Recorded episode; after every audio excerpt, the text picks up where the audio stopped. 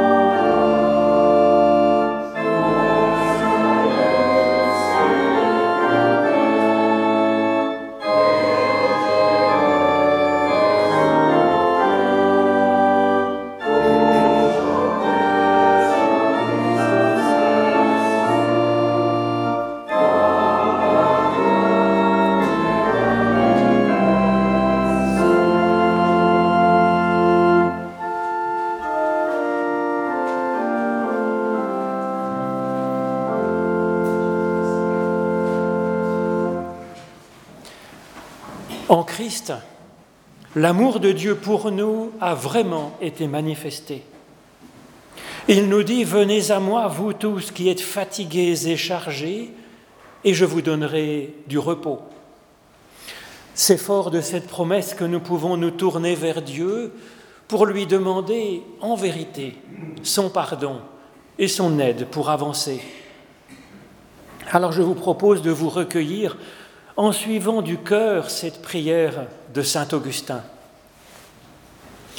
Je t'ai aimé bien tard, beauté si ancienne, beauté si nouvelle, je t'ai aimé bien tard. Mais quoi Tu étais au dedans et moi au dehors de moi-même. Et c'est au dehors que je te cherchais. Et je poursuivais de ma laideur la beauté de tes créatures. Tu étais avec moi et je n'étais pas avec toi. J'étais retenu loin de toi par tout ce qui, sans toi, ne serait que néant. Tu m'appelles et voilà que ton cri force la surdité de mon oreille.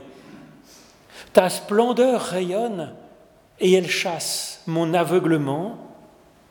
Ton parfum, je le respire et, voilà que je soupire pour toi.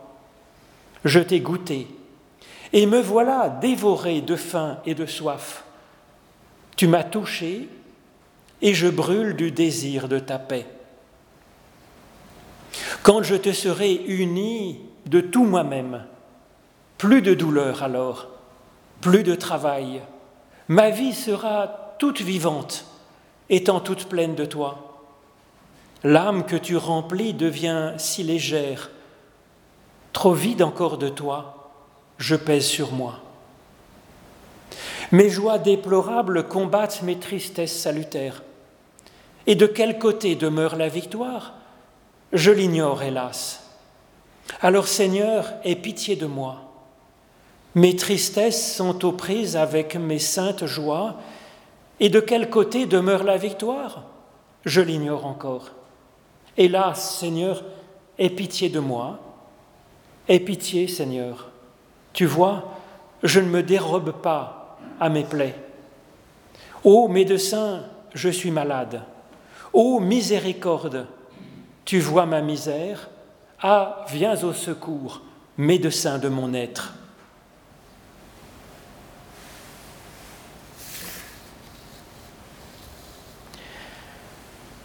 Mais à tous ceux qui se tournent vers lui avec confiance, ils reçoivent au plus profond d'eux-mêmes la certitude de la bienveillance radicale de Dieu à leur égard, et ils reçoivent la grâce d'une vie renouvelée, augmentée. En effet, Dieu a tellement aimé le monde qu'il a donné son Fils, son unique, afin que quiconque ait foi par lui ne meure pas, mais qu'il ait la vie éternelle. C'est ainsi que le Fils de l'homme est venu chercher et sauver ce qui était perdu. Nous chantons notre reconnaissance avec le cantique numéro 206, À toi Jésus, mon Rédempteur.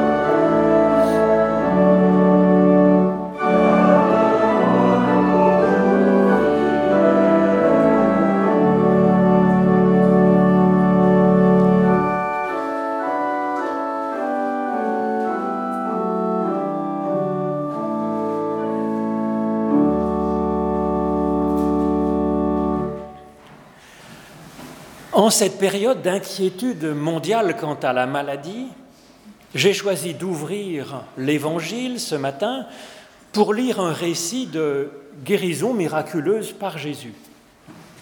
Il me semble en effet que la question de Dieu en rapport avec la maladie est source des deux plus grandes raisons de perdre la foi.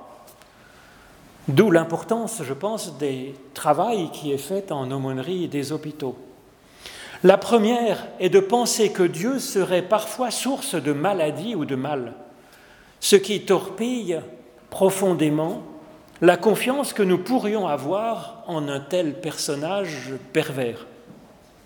La seconde raison de perdre la foi est de penser que Dieu pourrait guérir magiquement, en un claquement de doigts, ceux qu'il voudrait privilégier en laissant les autres dans la maladie, ce qui est tout à fait aussi faux, injuste et cruel. L'une et l'autre de ces deux notions théologiques, si courantes, sont nocives pour la foi et elles peuvent aussi donner de drôles idées dans ce qu'il serait juste de faire vis-à-vis de notre prochain. Dieu est source de vie. Il est la source ultime et toujours actuelle de la vie. Cependant, il n'a pas un rayon laser pour éliminer le perfide virus qui fond sur nous. Même les chrétiens d'une Église fondamentaliste ont bien dû se résoudre au fait que le Saint-Esprit n'avait pas repoussé la maladie, alors qu'ils étaient dans une belle réunion de louanges. Pour repousser le virus, il est plus utile de prendre, nous, les mesures utiles et d'apporter le meilleur soin possible à ceux qui seraient frappés. Alors que penser quand même de tous ces récits de miracles, de guérisons miraculeuses qui jalonnent les évangiles, surtout d'ailleurs l'évangile selon Marc? D'un côté, Dieu est bien réellement source de vie tout au long de notre existence, oui. Et puis il me semble plausible que des personnes se soient senties guéries au contact de Jésus, ou en tout cas transformées. Bon. Pour essayer de réfléchir sur cette question, je vous propose de prendre ce qui semble être la plus magique des guérisons dans les évangiles à plusieurs reprises, il nous est dit qu'une personne est guérie simplement en touchant le coin du manteau de Jésus, sans même que Jésus ait l'intention de les guérir, comme ça, presque malgré lui, par simple contact avec ce manteau, comme si ce manteau était un manteau magique. Alors je vous propose d'entendre dans l'Évangile selon Marc au chapitre 5 les versets 24 à 34. Une grande foule suivait Jésus et le pressait. Or, il y avait une femme atteinte d'une perte de sang depuis douze ans. Elle avait beaucoup souffert entre les mains de plusieurs médecins, elle avait même dépensé tout ce qu'elle possédait sans en tirer aucun avantage. Au contraire, son état avait plutôt empiré. Ayant entendu parler de Jésus, elle vint dans la foule par derrière et toucha son vêtement, car elle se disait, Si je puis seulement toucher ses vêtements, je serai sauvée. Aussitôt, la perte de sang s'arrêta et elle sentit que son corps était guéri de la souffrance. Jésus ressentit en lui-même qu'une force était sortie de lui, et aussitôt il se retourna au milieu de la foule et dit, Qui a touché mes vêtements? Ses disciples lui dirent, Mais tu vois, la foule te presse, et tu dis, Qui m'a touché? Et il regardait autour de lui pour voir celle qui avait fait cela. La femme, effrayée et tremblante, sachant ce qui s'était passé en elle, vint se jeter à ses pieds et lui dit toute la vérité. Mais Jésus lui dit alors, ma, ma fille, ta foi t'a sauvée, va en paix et sois maintenant guérie de ta souffrance. Alors ce n'est pas un cas isolé. Les évangiles synoptiques, Matthieu, Marc et Luc, nous disent que c'était assez souvent le cas. dont je vais vous lire la version de Matthieu au chapitre 14, les versets 34 et 30 à 36. Jésus et les disciples achevèrent la traversée et arrivèrent à Génézareth. Les gens de l'endroit le reconnurent et ils le firent annoncer dans toute la région et on lui amena tous les malades. On le suppliait de leur laisser toucher ne serait-ce que la frange de son vêtement et tous ceux qui la touchèrent furent sauvés. Alors il est question de la frange des vêtements de Jésus. Alors je vais vous lire un passage dans l'Ancien Testament, dans le livre des Nombres, qui parle de la frange qui était sur les vêtements des Juifs pratiquants. C'est au chapitre 15 du livre des Nombres, les versets 37 à 41. L'Éternel dit à Moïse, Parle aux Israélites, et tu leur diras qu'à chaque génération, ils se fassent une frange au bord de leurs vêtements, et qu'ils mettent un cordon bleu d'azur sur cette frange du bord de leurs vêtements. Vous aurez cette frange, vous la regarderez, et vous vous souviendrez alors de tous les commandements de l'Éternel pour les mettre en pratique et vous ne suivrez pas alors les désirs de votre cœur et de vos yeux qui vous conduiraient à être infidèles. Vous vous souviendrez ainsi de tous mes commandements et vous les mettrez en pratique, et vous serez saints pour votre Dieu. Je suis l'Éternel votre Dieu, qui vous ai fait sortir du pays d'Égypte pour être votre Dieu. Je suis l'Éternel votre Dieu. Ô Éternel, par l'étude de ces écritures anciennes, ouvre-nous maintenant à ton souffle de vie, au nom de Jésus-Christ, notre Seigneur et notre frère. Amen.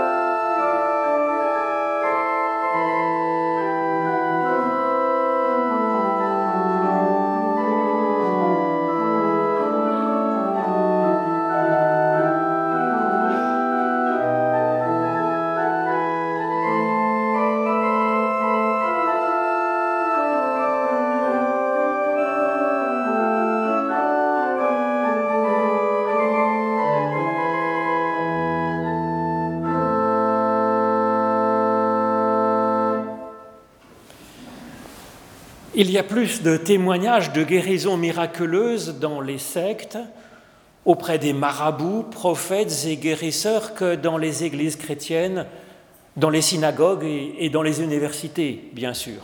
C'était déjà, en fait, le cas à l'époque de Jésus.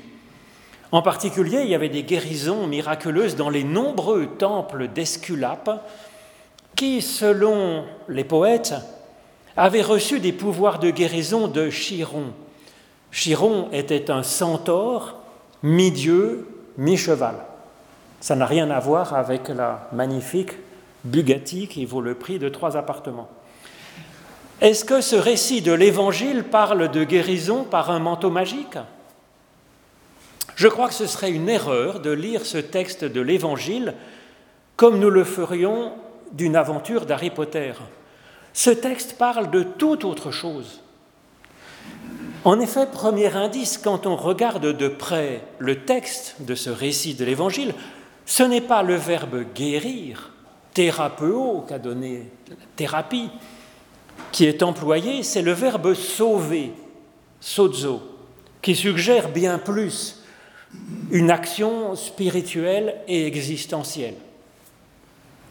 Ensuite, il est dit que la femme sans que son hémorragie est immédiatement asséchée dès qu'elle touche le manteau de Jésus. Mais c'est à la fin du récit, après le face-à-face avec Jésus-Christ, qu'il est dit qu'elle va être délivrée de ses souffrances alors. Alors cela montre que ce texte n'est pas aussi simple qu'il y paraît. Penchons-nous donc dessus. Quel était le problème de cette femme? Elle était frappée d'hémorragie. Alors certains exégètes y voient la trace d'un problème de règles ou de fécondité. On a le droit de lire la Bible comme on veut, mais ce n'est pas marqué dans le texte. Il y a seulement marqué qu'elle perd son sang et qu'elle en souffre. Alors qu'est-ce que ça veut vouloir dire? Dans la Bible, c'est une affaire grave de perdre son sang, car le sang est un tabou fondamental, essentiel. Ce tabou est expliqué ainsi dans le livre du Lévitique.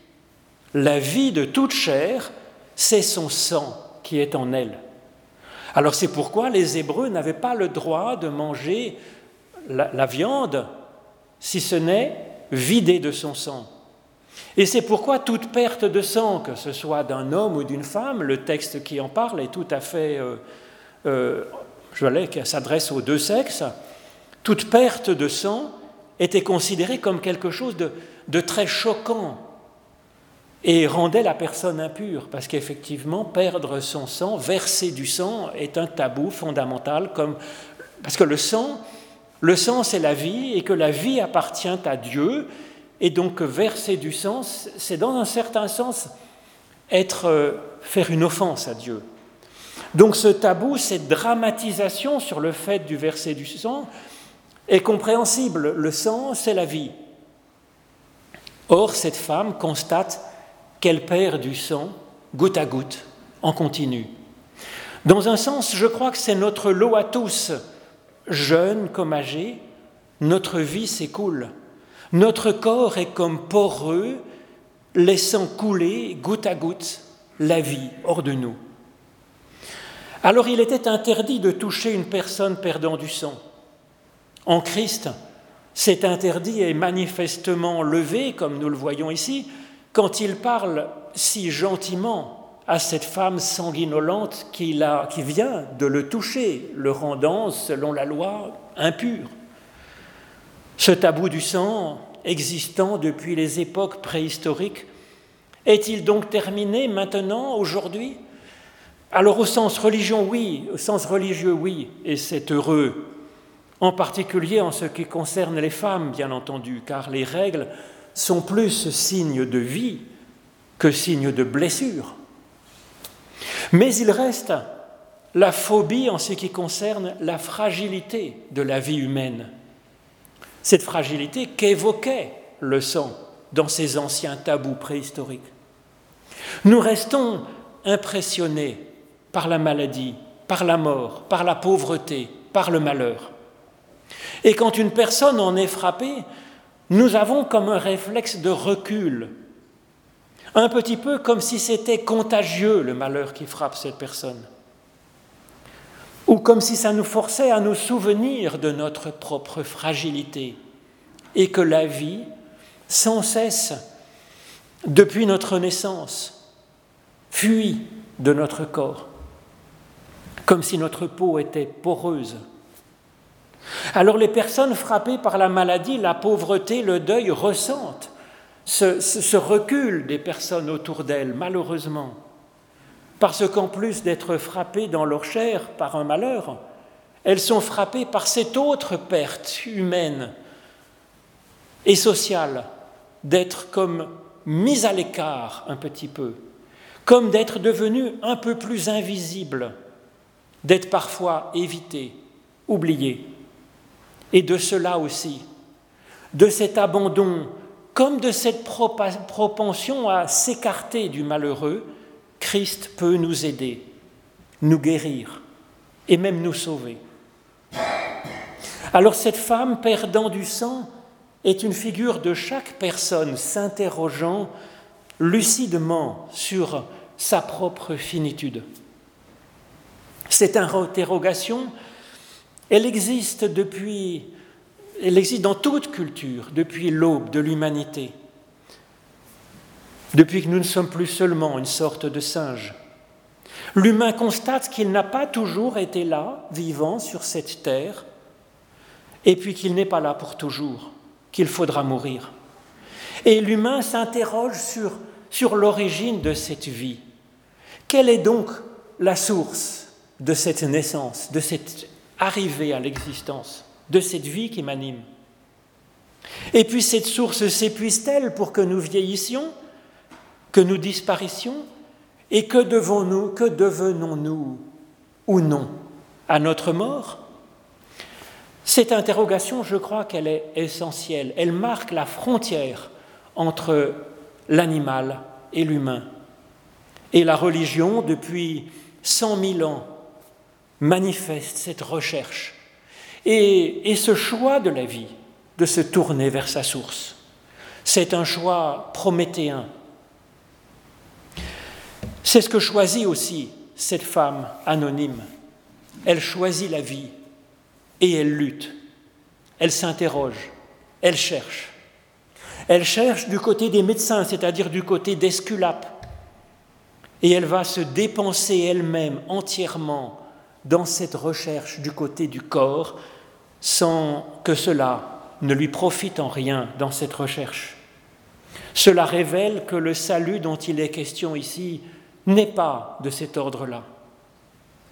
Ayant entendu parler de Jésus, elle forme un autre projet. Vu son problème d'hémorragie, elle est considérée comme impure, et donc elle n'est pas certaine d'arriver à atteindre son but. Elle le fait dans la crainte, Étant en infraction avec des tabous très profonds, elle le fait en se cachant, en arrivant par derrière. De toute façon, comme malheureuse et comme en ayant perdu tous ses sous, n'était-elle pas de toute façon comme transparente aux yeux de la foule? Ça lui laisse une chance. Pour le reste, elle est certaine que si elle arrivait à son but, au but de ce projet, elle serait sauvée. Son grand projet, quel est-il? C'est de toucher de la main les franges qui sont sur le bord du manteau de Jésus. Drôle d'idée.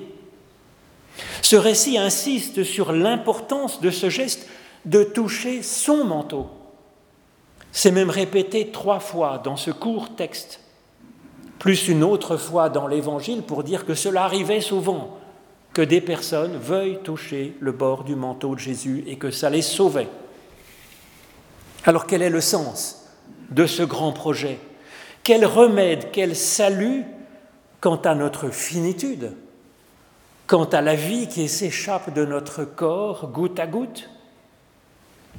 Toucher les franges du manteau de Jésus. Alors le terme utilisé dans plusieurs évangiles pour parler de ce fameux bord du manteau de Jésus est un terme technique, craspédon, qui désigne la frange rituelle portée de façon visible par le juif pratiquant. Ce sont des petites touffes de fil qui sont accrochées sur le bord, effectivement, du vêtement. Nous l'avons entendu, ces petites touffes de fil rappelle les actions justes qui nous sont proposées par la loi de Moïse pour que nous les fassions. C'est pour ça qu'elles doivent être visibles, pour qu'on puisse se les rappeler. Avec en particulier aux quatre coins du vêtement, aux quatre ailes de son manteau, ce qu'on appelle en hébreu un tzitzit, un cordon bleu évoquant évoquant le, trône de Dieu dans le ciel, un trône de saphir et de topaze, mélangé au fil blanc qui évoque, eux, les désirs de notre cœur et de nos yeux. Cela peut être compris donc, ce fil bleu et blanc mêlé, comme un avertissement à vivre et à gouverner notre propre existence en n'oubliant pas de penser à Dieu et à sa façon d'être, afin que cela nous inspire de ne pas vivre n'importe comment. Calvin a bien mis en avant cet appel à vivre coram deo, en se plaçant ainsi délibérément sous le regard de Dieu, afin de ne pas tout à fait vivre n'importe comment, afin d'envisager avec Dieu comment nous allons vivre les petites et les grandes choses de notre existence. C'est d'autant plus précieux que dans la foi chrétienne, nous ne sommes plus soumis à des codes de loi, mais nous sommes dans la liberté qu'ouvre l'amour de Dieu, le pardon de Dieu et le fait que son esprit fasse de chacune et de chacun de nous un prophète ou une prophétesse. Alors nous le voyons bien ici, puisque la femme transgresse ce tabou du sang, et que Jésus l'accompagne délibérément et joyeusement dans ce chemin, lui disant qu'elle n'a rien à craindre. Ce n'est donc pas une soumission à Dieu qu'évoque cette cite que porte Jésus sur son manteau. Cette cite tressée de bleu et de blanc. Le bleu n'encadre plus, n'enserre plus le blanc. Le bleu est comme tressé de blanc dans une alliance où la crainte n'a plus de place, où Dieu est avec nous, où il est pour nous, où il est même en nous par son esprit. C'est ce que cette femme a appris de Jésus. Il est à la fois fils de l'humain et fils de Dieu. La nature même de Jésus est d'être tzitzit, tressé de ce bleu-là et de ce blanc-là. Alors touchant du doigt cette réalité de l'humain en Jésus, la femme voit aussitôt sa propre vie et son propre être d'une toute autre façon. Oui, nous sommes un corps et nous sommes plus qu'un corps. C'est nous sommes un être tressé de bleu et de blanc, tressé de divin et tressé d'humain et cela aux quatre coins de notre être, comme le manteau de Jésus. C'est ce que Jean nous dit dans son langage poétique, dans son prologue, en disant que Jésus est la parole faite chair, et que cette parole nous donne le pouvoir de devenir enfant de Dieu, enfant non seulement né de la chair ou de la volonté humaine, mais de Dieu. Nous sommes donc, nous aussi, comme un tzitzit tressé de bleu et de blanc, indissociablement. Et en ce 8 mars qui nous invite à repenser tout particulièrement à la place de la femme dans la société humaine, c'est une femme qui découvre cette double nature du Christ et cette double nature de l'humain. En effet, c'est bien de cela qu'elle découvre, c'est bien cela qu'elle découvre, qu'elle est sœur du Christ, et non pas sa fille spirituelle, elle est sa sœur par cette dimension divine qui constitue la trame de notre être. Et elle est sœur aussi par la dimension terrestre, par le sang, par la souffrance, par le cœur, par la capacité à avoir un point de vue personnel. Ce récit, court récit de guérison, par les expressions employées, montre à au moins cinq ou six reprises que la femme et que Jésus se ressemblent extraordinairement, qu'ils sont effectivement tissés de la même façon. Elle perd son sang comme Jésus le versera. Elle souffre beaucoup comme Jésus souffrira beaucoup. C'est exactement la même expression qu'on retrouve à la fin de l'Évangile selon Marc. Elle est frappée par le mal comme Jésus sera frappé par ses bourreaux. Elle est poreuse, laissant échapper malgré elle sa vie et ses moyens. Comme Jésus est poreux lui-même, laissant échapper sans le vouloir sa puissance de vie. Et tous les deux ressentent aussitôt ce qui leur arrive, sont sensibles à cette profondeur de l'être. C'est ainsi que, découvrant Jésus, sa personne, elle se sent elle-même tissée de la même trame et de la même chaîne que Jésus. Comme il est fils de Dieu et fils de l'humain, elle se découvre fille, nous dit le texte, fille de Dieu et fille de l'humain. Quand elle cherchait à tout prix à aller vers Jésus, c'est qu'elle avait entendu qu'il y avait dans cet homme quelque chose de puissant pour aider à vivre, quelque chose comme une source.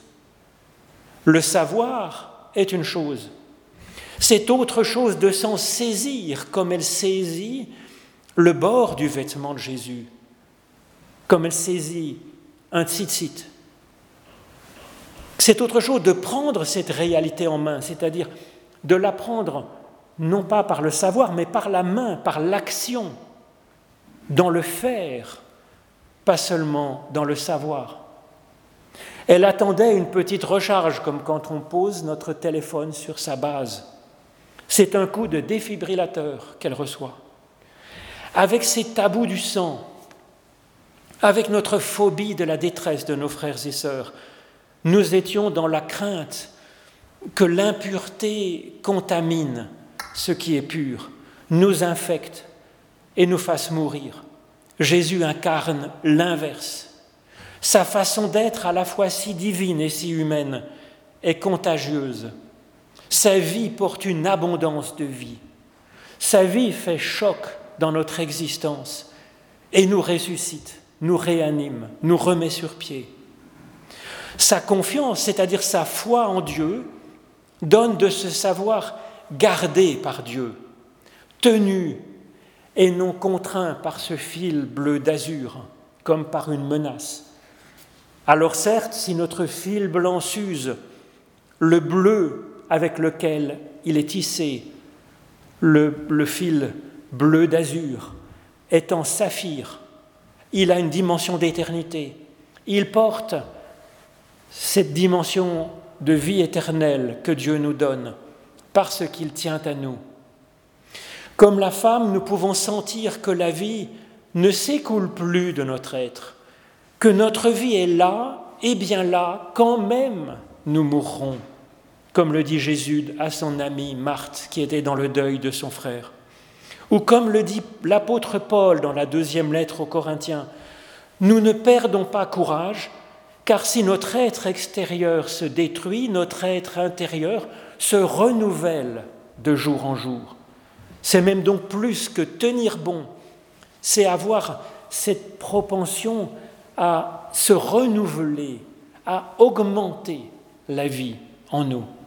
Telle est notre nature, tressée de bleu et de blanc. Et c'est pourquoi Jésus ne s'attribue pas le miracle qui sauve la femme. Ce n'est pas lui qui a inventé de tresser ensemble la chair et l'esprit dans l'humain. Il l'a juste vécu intensément. Et cela a touché la femme et elle a découvert en elle, par la foi, cette véritable nature qui la porte. Et cela annonce pour elle un cheminement de paix.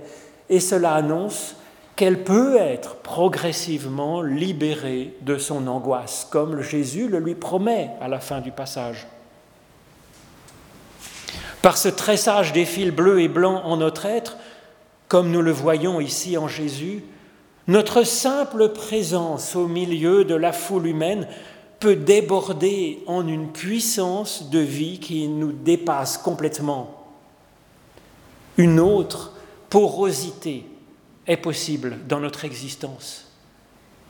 Jésus est étonné lui-même de cette puissance de vie sortant de lui. Jésus annoncera plus tard que nous sommes comme cela, nous aussi, par nature, non par nos mérites, mais parce que c'est notre nature. Il annonce à la fin de l'Évangile selon Jean, dans ce grand entretien, En vérité, en vérité, nous dit Jésus, celui qui a foi par moi fera aussi les œuvres que je fais, et il en fera même de plus grandes. Et donc comme le centaure, Chiron, est mi-dieu, mi-cheval, nous avons conscience d'être tressés, nous, de Dieu et d'humain, de chair et d'esprit, de sang et de souffle divin, capables, nous aussi, de miracles de guérison, de soulagement, d'accompagnement, de vie, de paix, pour bien d'autres personnes autour de nous et d'une façon contagieuse. Amen.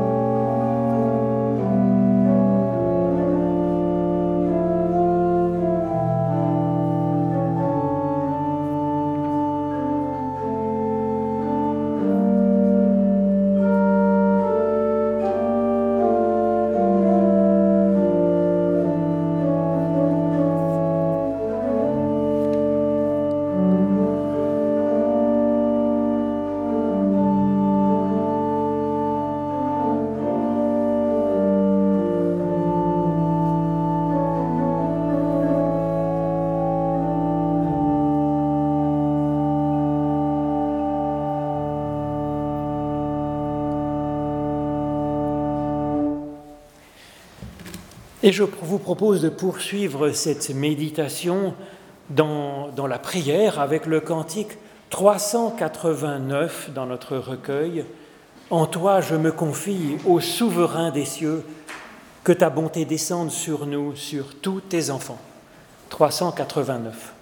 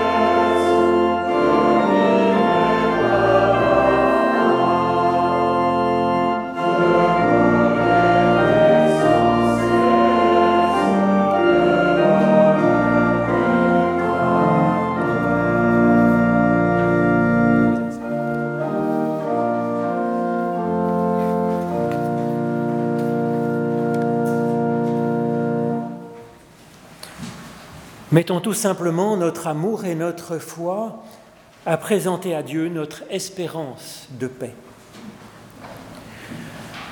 Ô Dieu, viens à notre aide.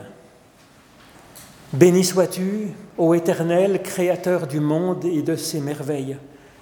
Que ta puissance et ton amour emplissent l'univers et les cœurs de chacune et de chacun. Béni sois-tu, Éternel, parole vivante à l'origine du monde.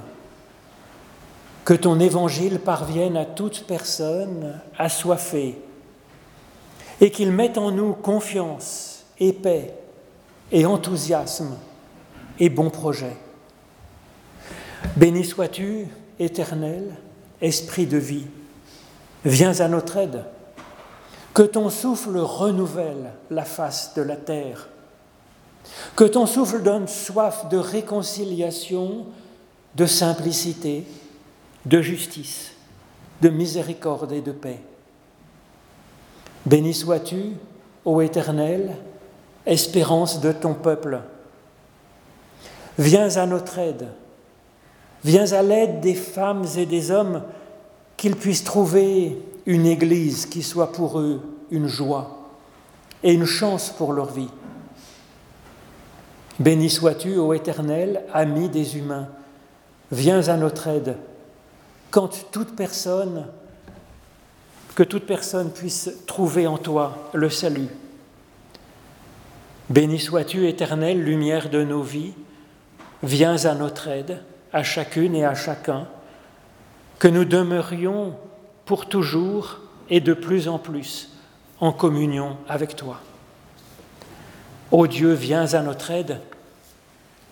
Et confiant dans ton amour, nous osons te dire cette prière qui fait de nous tous des fils et des filles du même Père que nous avons dans les cieux, au-delà de tout. Notre Père qui es aux cieux, que ton nom soit sanctifié, que ton règne vienne, que ta volonté soit faite sur la terre comme au ciel. Donne-nous aujourd'hui notre pain de ce jour, pardonne-nous nos offenses, comme nous pardonnons aussi à ceux qui nous ont offensés, et ne nous laisse pas entrer en tentation, mais délivre-nous du mal car c'est à toi qu'appartiennent le règne, la puissance et la gloire pour les siècles des siècles. Amen. Alors vous trouverez à la sortie, comme d'habitude, le texte de la prédication que je vous ai proposé afin d'être d'accord avec un passage et pas d'accord avec un autre, et peut-être euh, de la passer, de le passer, ce texte, à une personne que vous penseriez pouvoir être, être intéressé par cette réflexion théologique, biblique, existentielle. Maintenant, c'est le moment de l'offrande qui remet aussi en perspective dans notre existence le fil bleu et le fil blanc. Et puis, pendant l'offrande, je vous propose de chanter le numéro 42 dans notre recueil. C'est le psaume 89. Sans fin, je chanterai dont je vous propose de chanter les trois strophes.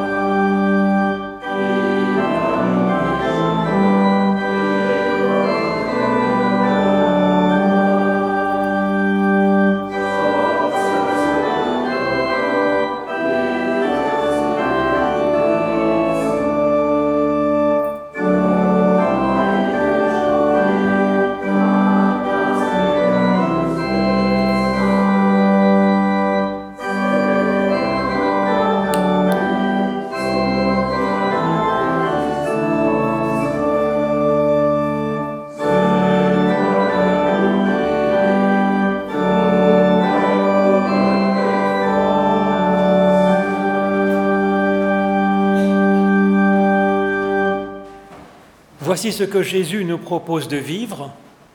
Écoute, le Seigneur notre Dieu, c'est l'unique Seigneur. Tu aimeras le Seigneur ton Dieu de tout ton cœur, de toute ton âme, de toute ta force. Et il ajoute, tu l'aimeras avec intelligence. Et voici le second commandement, tu aimeras ton prochain comme toi-même. Il n'y a pas d'autre commandement plus grand que ces deux-là. Et pour que nous arrivions à avancer dans ce chemin de l'amour, nous recevons la bénédiction qui nous est donnée au singulier par Dieu, individuellement à chacune et à chacun. L'Éternel te bénit et t'accompagne jour après jour sur la route qui est la tienne. L'Éternel fait resplendir sur toi sa lumière et t'accorde sa grâce. L'Éternel lève son visage vers toi et te donne sa paix. Oui, béni sois-tu de génération en génération, partout dans l'univers, ô Éternel notre Dieu. Amen.